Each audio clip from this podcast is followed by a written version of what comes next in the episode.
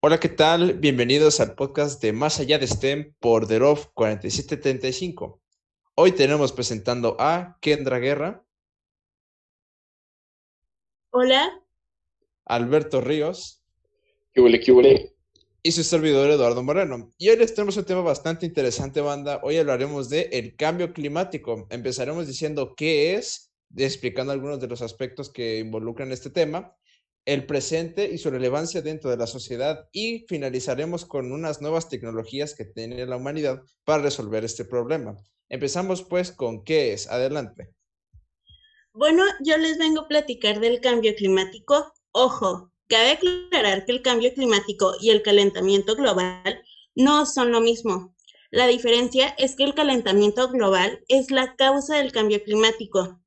Esto quiere decir que el aumento de la temperatura en el planeta que es provocado por los humanos, específicamente por los gases invernadero, son los que causan el cambio climático. En pocas palabras, el cambio climático es un cambio en el clima generado de forma directa o indirectamente por los humanos.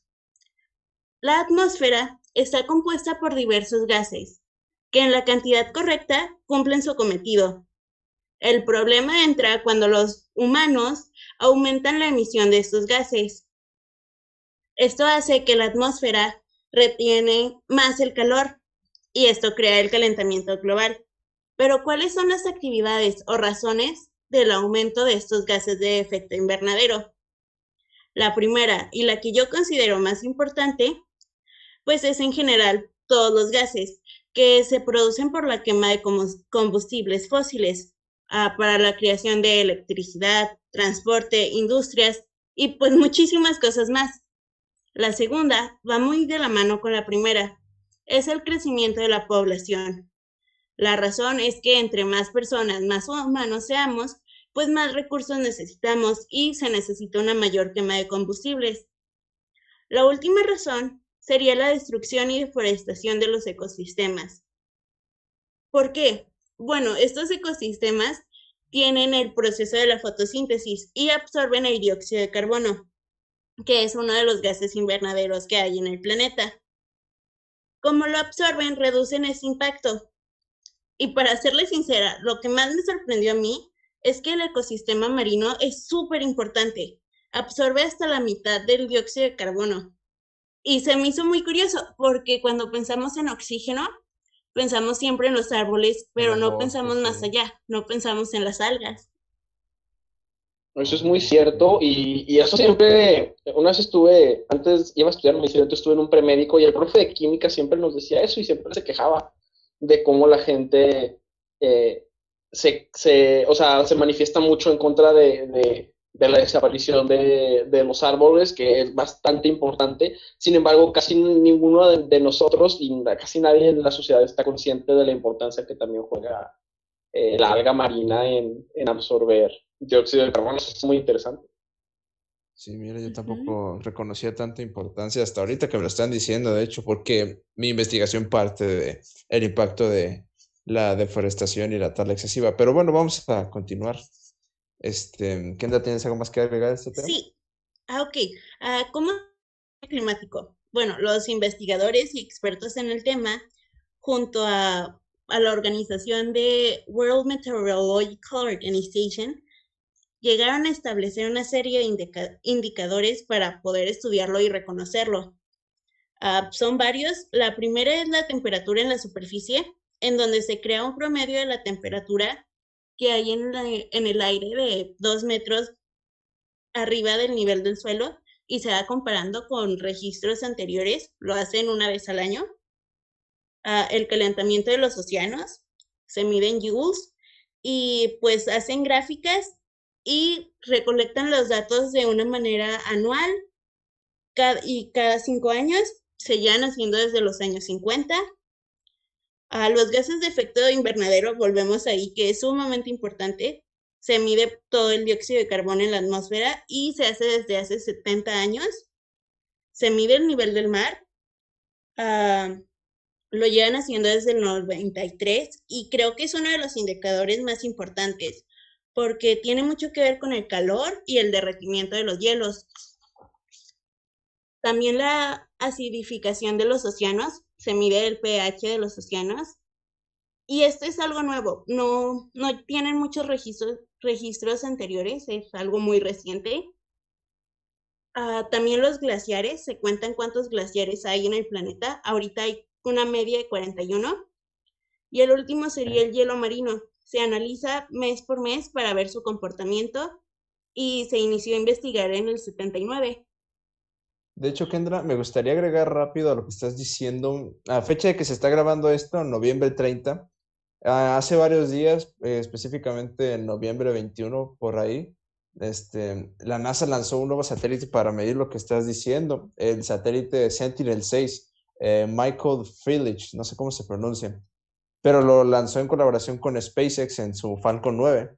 Y es para eso, para medir eh, la diferencia en los niveles del mar y también ir documentando qué tanto van subiendo a través de los años. Entonces, es algo bastante importante que acaba de pasar recientemente. pues, es importante es importante todo esto que, que mencionamos, el, cómo se mide y el cómo se estudia. Eh, es una ciencia muy nueva, por lo que menciona Kendra, y esto está padre. Y por, la mismo, por el mismo hecho de que es una naturaleza muy nueva, todavía falta que mucha gente se eduque al respecto y que mucha gente lo conozca. Y es precisamente aprovechando este comentario que voy a pasar a hablar del el presente y su relevancia dentro de la sociedad del presente del cambio climático y su relevancia dentro de la sociedad. Hay varios eh, puntos de vista desde los cuales podemos analizar el cambio climático. El primero y el más importante, que ya lo habló Kendra, es el punto de vista científico. ¿Cómo funciona el clima? ¿Cómo es que cambia? ¿Nos estamos calentando? ¿Cómo y por qué importa? Toda esta parte científica es súper importante. Pero una vez que tenemos esta parte científica que nos dice que el clima está cambiando y que es malo, ¿qué hacemos? Es aquí donde entran varios puntos desde donde analizarlo, que son muy importantes. El primero es el político. Falta que muchos gobiernos en realidad reconozcan la importancia y la amenaza que es el cambio climático. Tenemos eh, casos como el de Estados Unidos, que, con el presidente Donald Trump se, acaban de salir del, del Acuerdo de París, que es un acuerdo para de entre muchos países del mundo para, para, regular el cambio climático se acaba de salir. Tenemos a gobernantes que no lo reconocen o que simplemente no le dan importancia. Eso es muy común en Latinoamérica. En Latinoamérica nos falta reconocer la importancia del cambio climático y tomar acciones verdaderas hacia un cambio. Pero también tenemos casos positivos alrededor del mundo, ¿no? Como los, los, el ejemplo que, que sale mucho en las noticias de los países nórdicos que hacen todo bien. Entre esas cosas que hacen bien eh, es enfrentar el cambio climático. El gobierno canadiense, el gobierno neozelandés, bueno, varios gobiernos en el mundo y varios políticos que realmente se preocupan por eh, poner verdaderas regulaciones y que y pues, luchar en contra del cambio climático cada vez nos, nos amenaza más y es una amenaza más difícil de ignorar. Después tenemos el impacto económico. Mucha gente, eh, tanto políticos como gente en los negocios, se preocupa que el impacto económico que puede tener eh, la transición hacia, hacia prácticas más limpias para el medio ambiente, ¿no? Porque dicen, oye, pues esta, esta, esta tecnología me, me sale muy barata, sí es dañina para el medio ambiente y estoy tirando un chorro de dióxido de carbono a, la atmósfera, pero es barata, entonces la parte económica es una parte que, que preocupa a mucha gente, sin embargo, hay que tomar en cuenta el costo económico que puede traer no hacerle caso al cambio climático ahorita.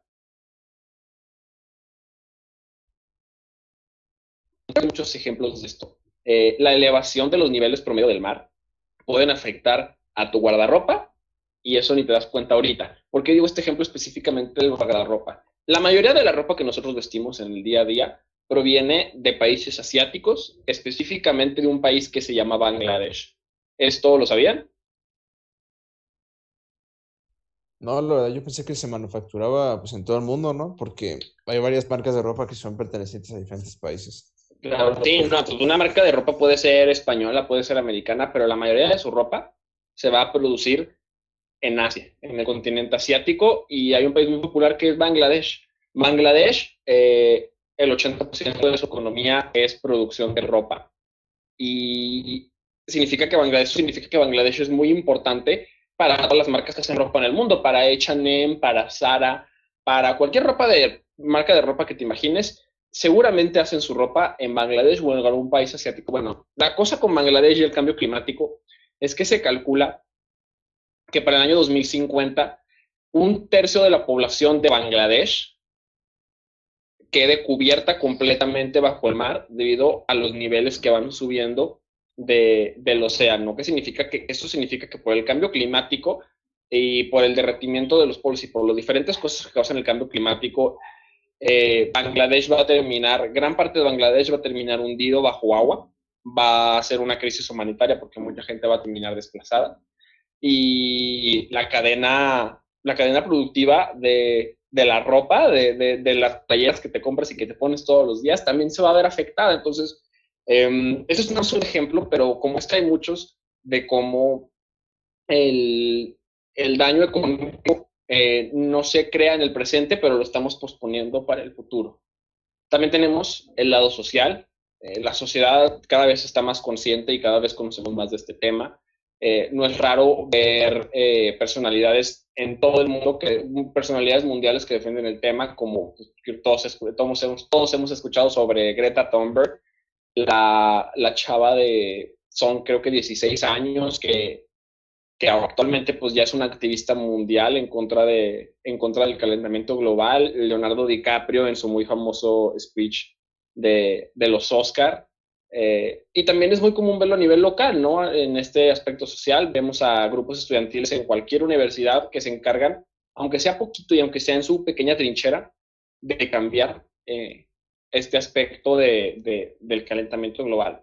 Ahora, que quiero mencionar y el aspecto que va a dar pie al tercer tema del que queremos hablar es el de tecnología e innovación. A, a todo inconveniente bajo el, que, bajo el que se enfrenta la humanidad, todo el conveniente que se, que se enfrenta la humanidad, sea eh, la necesidad de más comida, sea la necesidad de un material más fuerte, cualquier cambio que se enfrente la humanidad, siempre va a haber personas que se dediquen a conocer estos problemas y resolverlos, ¿no? va a haber ingenieros y ingenieras que se dediquen a, innovar.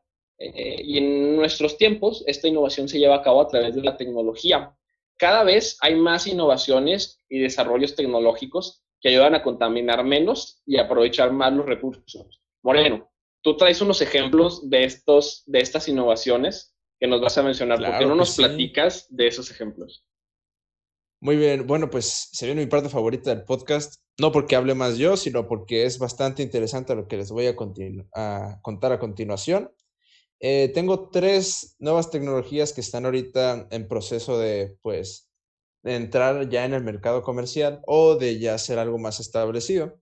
Tenemos algo para la reforestación, algo para la contaminación de PET en los océanos y en, en el mundo en general, y también la, para reducir el dióxido de carbono. Vamos a empezar por la reforestación. Varios países han adoptado una postura más amigable con la reforestación, ¿no? El ejemplo que se me viene ahorita a la mente es Australia y su misión de plantar mil millones de árboles. Sin duda es una meta bastante noble, ¿no? Pero es muy complicada. Aquí es cuando entran los robots. Ahora, tenemos una empresa, se llama Biocarbon Engineering. Eh, es una empresa británica cuyo propósito es el de reforestar zonas afectadas por la tala excesiva de árboles mediante el uso de robots. Eh, esta empresa empezó en 2014 y sus labores ya llevan dos años, mm, desde 2016 y han llegado a plantar hasta 100.000 árboles desde que empezaron en 2016. Estos, estos datos de 2019. Su iniciativa permite plantar 150 veces más rápido y 10 veces más barato que los medios de reforestación convencionales. O sea, ojo aquí, ¿eh? bastante, bastante rentable. Ahora, pero ¿cómo lo hacen, no? Bueno, pues es bastante simple. Primero seleccionan un área donde no se haya podido recuperar bastante bien de la tala excesiva de árboles por medio de imágenes satelitales. Después mandan un dron de reconocimiento y documenta varios detalles del terreno. O sea, vuela y toma fotos y escanea y saca cosas como la topografía, biodiversidad, y obstrucciones. Luego, tomando en cuenta esas fotos que captura el dron, eh, llegan otros drones, que esos son los que son de plantación. Entonces, una vez que el dron de reconocimiento ya voló, hizo un patrón, digamos, ¿no? Pues unas líneas o círculos o no sé, zigzag. Bueno, pues llega el dron de plantación y mientras va tirando unas cápsulas. Estas cápsulas son biodegradables y, y dentro de cada cápsula hay una semilla para plantar un árbol. Cuando la cápsula cae en el, en el pues, territorio y se introduce en la tierra, eh, como es biodegradable, pues se degrada y da espacio a que la semilla pueda poner sus raíces y crecer, y esto da un árbol. Ahora, un único dron de plantación cubre una hectárea de semillas en 18 minutos. Por eso se dice que 50 veces, 150 veces más rápido que los medios convencionales. Después se siguen enviando drones de conocimiento para monitorear si los árboles ya crecieron, cómo van, si no hubo dificultades y todo eso.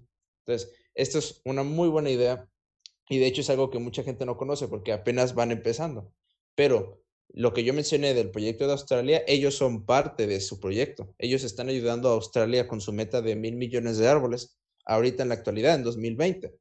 Y yo pienso que eso es un muy buen proyecto, la verdad, porque literalmente nos están ahorrando esfuerzo y tiempo y es una manera muy padre de incluir la robótica en la, pues en la reforestación, que es algo muy necesario. Pero ahora toca hablar sobre una superenzima devoradora de plástico. Así es, lo escucharon bien. Bueno, este es un descubrimiento muy reciente, de hecho, creo que por ahí de septiembre de este año, 2020. Ah, pero para entender la magnitud de este producto, primero tenemos que ver su antepasado.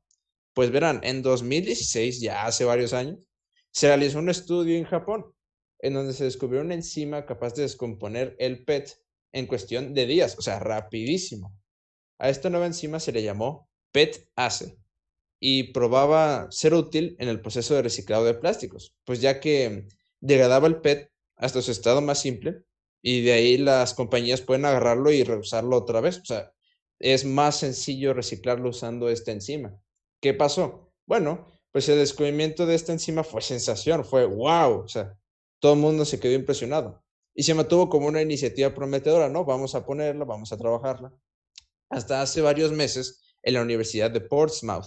Un grupo de investigadores liderados por John McGreenham eh, modificaron el PET-ACE fusionándola con otra enzima que tienen ahí, la MET-ASA, y consiguiendo fabricar por accidente una superenzima. O sea, imagínense fabricar una superenzima por accidente. Entonces, si antes el PET-ACE por sí sola descomponía el PET en días, este nuevo producto lo hace en menos tiempo aproximadamente dos veces más rápido que el PET hace. Eh, aún con todo esto, John afirmó que todavía es demasiado lento el proceso como para meterlo en una producción ya comercial. Que tú digas, no, pues te, traje una tonelada de plástico. No, pues sí, yo le pongo la encima y ya está. No, todavía falta para eso, es lo que nos dice John, que es el líder de este grupo. Eh, no obstante, este descubrimiento les ha dado la oportunidad de recibir más fondos y ahora van a seguir investigando. Y crucemos los dedos para que eso se haga realidad, porque sería literalmente acabar con el exceso de PET que hay en el planeta. Si esta enzima prueba a ser viable de manera comercial, ¿no? Entonces tenemos aquí, esta es la superenzima devoradora de plástico y ahora me gustaría pasar al último, que este es mi personal favorito, es una máquina que recaptura el dióxido de carbono. Ahora, este es bastante interesante, chéquense. Las emisiones de carbono son las principales, una de las principales causas del cambio climático mientras se han intentado pues, varias alternativas energéticas y de transportes, hay una compañía que ya se les adelantó. Eh, esta es Carbon Engineering, es una empresa canadiense y se dedica a la recolección y reutilización del dióxido de carbono. Wow, suena bastante interesante, ¿no? Pues bueno, e, está financiada por varios grupos y organizaciones, entre ellas, entre esas personas está Bill Gates, o sea, Bill Gates está involucrado en esto. Eh, y ahora esta iniciativa ya tiene más producción y todo. Pero, ¿cómo empezó? Bueno, pues eh, esta empresa utiliza un dispositivo que está conectado a un ventilador enorme y funciona a partir de agua y electricidad, lo único que ocupa la máquina. Entonces, el ventilador gira y succiona el aire junto con el dióxido de carbono. Entonces, cuando ya el dióxido de carbono entra al, dispositivo, eh, este gas se purifica y se comprime dentro de unos tanques de dióxido de carbono los cuales se combinan con hidrógeno, por eso ya esa parte de la empresa, para producir combustibles de hidrocarburos con una intensidad de carbono ultra baja. Ahora sé que está medio complicado, pero ¿qué significa esto? Significa que ese combustible, cuando se utiliza, no produce tanto dióxido de carbono como los convencionales, aunque todavía puede ser utilizado en máquinas que necesiten combustible normal. Por ejemplo, si el combustible limpio, entre comillas, que hace esta empresa, tú se lo puedes poner a tu carro y no va a sacar tantas emisiones de carbono como lo haría una gasolina normal. O sea, está bastante chido. O sea, aparte de que reduces el dióxido de carbono en la atmósfera, haces un combustible un poquito más limpio. O sea, no del todo limpio, pero un poquito. Entonces, mm, desde sus inicios en 2015, en su planta experimental, esta compañía lleva removiendo dióxido de carbono de la atmósfera y esparciendo su tecnología. Actualmente cuenta con una planta industrial en Columbia Británica. Ahí fue donde empezaron con su planta experimental, la cual remueve una tonelada de dióxido de carbono diaria. Está muy padre porque literal es un muro gigante de ventiladores. Entonces todos están girando y pues así es como quitan una tonelada de dióxido de carbono diaria. Y este es el, el de reducción de dióxido de carbono. Está bastante interesante.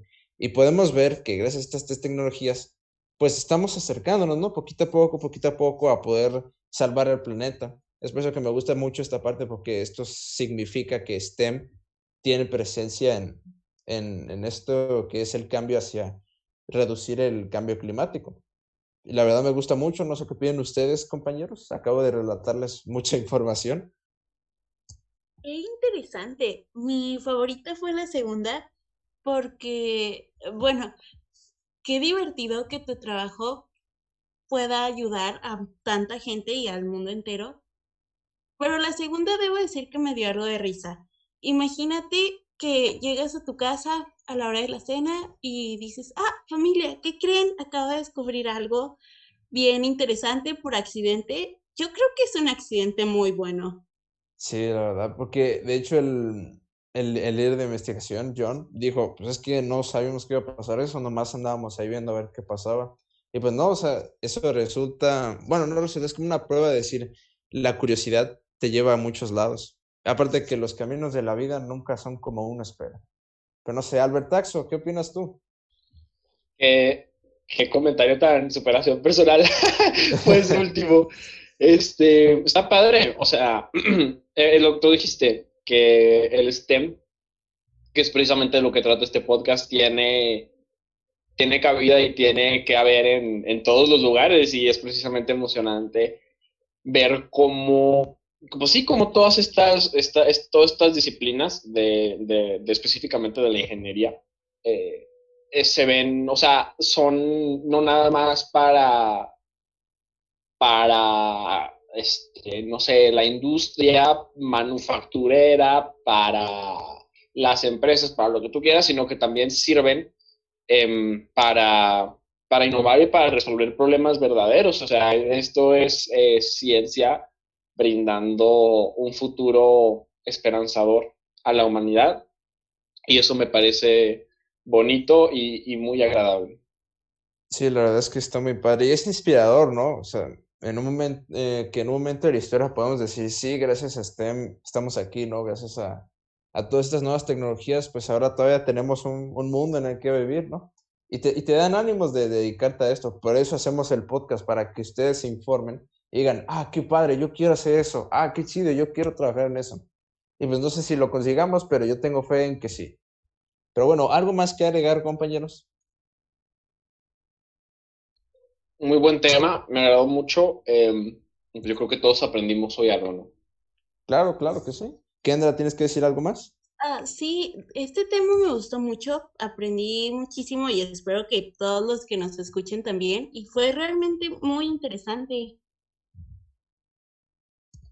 Así es, confirmo. Pero bueno, creo que por nuestra parte eso es todo, banda. Muchísimas gracias por sintonizar este nuevo capítulo. Esperamos que les haya gustado y nos vemos en la siguiente semana con el cuarto anecdotario. Muchas gracias. Con invitados muy especiales. Claro que sí.